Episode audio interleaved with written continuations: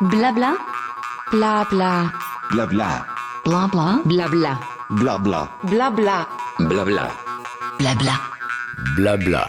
Le podcast de Bike Café. Bonjour à tous. Bienvenue sur Bike Café Blabla. Euh, Aujourd'hui, euh, je voulais vous parler d'une nouvelle marque que j'ai dénichée sur internet hein, qui s'appelle Ellipse. Et en fait, euh, c'est son accroche qui m'a un petit peu incité à engager une conversation avec Robin, euh, un des fondateurs. Euh, L'accroche, c'était cycliste, allons plus loin. Donc, alors, effectivement, euh, ça me semblait plutôt engageant d'aller faire un petit tour euh, pour en savoir plus. Euh, Donc, cette marque a été créée par trois copains, euh, Florian, Paul et Robin, euh, et euh, bâtie autour d'un concept d'un vélo urbain, mais pas que. Euh, je vous laisse euh, faire la rencontre de Robin, qui nous en dira plus. Merci. Bonjour Robin. Oui, donc bah, j'ai consulté le site, etc. J'ai vu que c'était un peu une histoire de, une histoire de copains, ça. hein. C'est- comment, ça exactement. comment ça s'est monté? Tout à fait, bah, trois potes, euh, on se connaît depuis un peu plus de six ans maintenant. Et euh, non, un peu plus de cinq ans maintenant, ça va faire bientôt six. Et, euh, et l'idée, c'est que bah, à la base, on allait tous, euh, en fait, on s'est mis au vélo euh, voilà, en arrivant à l'école. Vous êtes bien sûr euh, du VTT, des balades avec nos parents, etc. à la base, mais on s'est mis vraiment vélo taf en arrivant à l'école. Et euh, en fait, euh, après euh, avoir commencé à réparer un peu nos propres vélos, et puis il y avait une, as- une association euh, de réparation de vélos aussi à notre école, donc on, avait- on, on- on commençait à être pas mal dans le domaine, et puis qu'on on avait du temps en parallèle de nos études, et on s'est dit que bah, y avait quand même pas mal de petites problématiques sur lesquelles on pouvait travailler.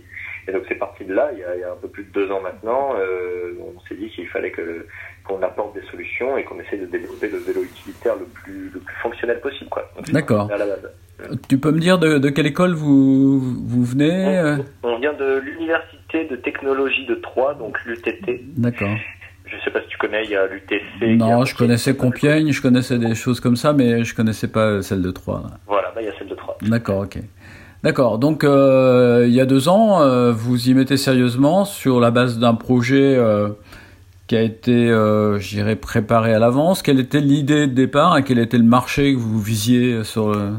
En fait, à la base, ce qu'on voulait faire, c'était vraiment le vélo urbain ultime, en fait. C'était avoir euh, répondre aux, principales problématiques liées à un usage euh, urbain. Donc, euh, on avait mis euh, en lumière, c'était surtout le, vol, la sécurité et la fiabilité. Donc, c'est vraiment les problématiques que nous rencontrions. Et puis, quand on se renseignait, quand on posait des questions, on avait fait pas mal d'études de marché. En fait, on s'est rendu compte que c'était vraiment les, trois principaux problèmes qui existaient sur le vélo actuellement, actuellement le vélo utilitaire. Et euh, du coup, ça a été euh, pendant les deux premières années, ça a été surtout du développement euh, technique. En fait, on a fait beaucoup de R&D pour que ce soit développer le câble, développer nos solutions techniques, nos innovations, et puis réellement, on va dire, se mettre d'accord sur notre positionnement. Et puis petit à petit, en fait, on a essayé de se rapprocher le plus possible, d'avoir un avis global de, de plusieurs cyclistes, euh, que ce soit des vélotasseurs, mais aussi plus des, des cyclistes utilitaires en itinérance, etc., cyclotouristes. Bah, en fait, euh, on a pu euh, petit à petit vraiment axer euh, les solutions qui intéressaient le plus, qui étaient vraiment avec le plus de valeur ajoutée, et puis proposer, sortir en fait nos, prototypes très récemment, il y a trois semaines, un mois, un truc comme ça. D'accord. Oui, effectivement, dans le vélo, je vois une, sor- une sorte de synthèse entre, entre la, ville et, la route, enfin plus largement, c'est-à-dire en fait, sur des petits itinéraires, mais comme sur des itinéraires qui peuvent aller, aller au-delà. Euh, est-ce que c'était dans le cahier des charges au départ ou est-ce que ça, ça a évolué en fonction de- justement de ces dialogues avec, euh, avec ces Eh ben, personnes? Exactement. Tu, mets le doigt sur ce qui s'est passé. C'est à la base, c'était vraiment un vélo très urbain. Et en fait, en en discutant avec euh, pas mal de gens, on se rendait compte que euh, le concept les intéressait, le vélo en lui-même, euh, ils trouvaient ça sympa, mais comme c'est un beau produit avec un, un plutôt voilà bonne gamme en termes de prix, il y en a pas mal aussi qui cherchaient à avoir un vélo un petit peu un petit peu versatile, un peu plus couteau suisse pour aller chercher de l'itinérance, euh, voire euh, voilà du gros voyage avec euh, un peu plus un côté sportif pour pouvoir aller chercher des cols, etc. Et donc un développement de vitesse plus important.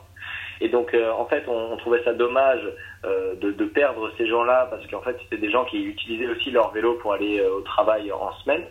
Et euh, du coup, on s'est dit, bah voilà, en fait, c'est des mondes qui sont assez similaires. C'est juste que bah, chacun a un usage un petit peu différent. On peut aller chercher soit du très urbain, soit entre les deux avec un vélo qui un peu passe-partout, soit un, usage très voyage.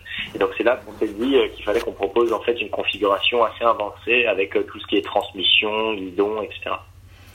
Oui, bah écoute, ça, effectivement, ça se voit, ça transpire sur le vélo. Euh, bah, il manque peut-être encore quelques petits emports éventuellement que enfin, je trouverais pertinent de mettre, notamment sous, le, sous, le, tube sous le tube diagonal pour euh, pour euh, si on veut faire un peu de voyage, euh, glisser une boîte à outils. Euh, mais ça, c'est du détail. Après, c'est. C'est sur quoi Excuse-moi, j'ai pas compris. La fonctionnalité, c'est ouais, quoi sur le sous le tube diagonal, euh, la possibilité de rajouter un emport pour un bidon. Tu sais, un bidon pour ah, tout oui, oui, les deux inserts sous le tube. Ouais, deux inserts, mais ça c'est rien, c'est rien du tout.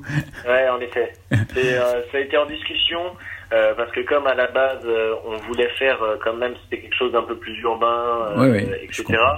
Euh, et en fait, euh, plus on avance, plus on se dit qu'on va rajouter les inserts aussi sur le tube, parce qu'au final, tu vois, il y en a quand même. oui, oui, j'ai vu ouais, sur la fourche. Des cages, ouais. etc. Ouais, on peut mettre des cages. quand même à, à dominante cyclotouriste à la base, on s'est dit que ça coûtait pas grand chose de rajouter deux inserts sous le tube oblique. Quoi. Oui, c'est ça, ça coûte pas grand, euh, grand chose. Et quand c'est fermé, bah, c'est pas.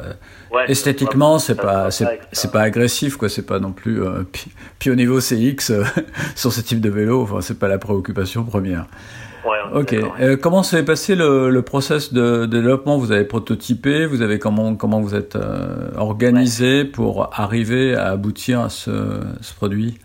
Alors en gros, on on a fait euh, pas mal de, de, développement technique sur, euh, comme je te disais, toutes nos solutions, mhm. euh, toutes, pour développer toutes les fonctionnalités qu'on avait en tête, et puis pour aussi développer le cadre, tout ça. donc en fait, on a fait ça sur la première année et demie, qui nous a amené un premier prototype, on va dire un peu un concept bike qu'on a fait en novembre 2019. Donc ça, c'était vraiment le premier vélo qu'on a sorti, qu'on a prototypé, euh, et euh, l'objectif c'était euh, d'avoir euh, toutes les fonctionnalités dessus pour avoir en fait un peu une viabilité technique de tout ça. Donc en gros au niveau de la fabrication, très concrètement, on a fait usiner des pièces pour les systèmes mécaniques, on a fait imprimer certaines pièces en 3D, que ce soit pour les éclairages, etc. Euh, après, euh, pareil pour le circuit imprimé, on faisait imprimer des circuits. Et puis pour la fabrication du cadre, euh, mes deux collègues qui, deux collègues et amis avec qui j'ai travaillé, que je travaille actuellement, en fait, ils étaient euh, en études. Ils ont fait un an et demi d'études en Chine. Euh, donc c'était en parallèle, c'était voilà dans le cursus JTT. Et ça leur a permis d'aller discuter directement avec les fournisseurs et industriels du secteur là-bas à Shanghai. Et euh, en fait, donc ils ont fait le premier prototype en aluminium euh, dans une euh, avec un fournisseur directement dans une usine à Shanghai. D'accord, oui. Donc vous aviez le sourcing quand même, ça c'est quand même une, un, un, avantage. Exactement. Et du coup, en fait, on a continué de travailler comme ça, c'est-à-dire que bah, on développait nos solutions petit à petit en partant du concept bike.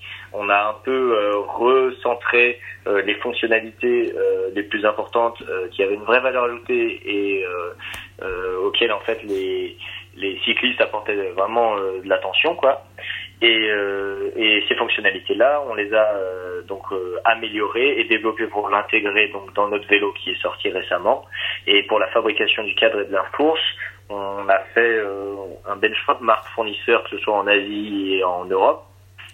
Et malheureusement, comme tu t'en doutes, je suppose, c'est assez compliqué, surtout sur ce genre de volume, de faire fabriquer un cadre en aluminium en Europe.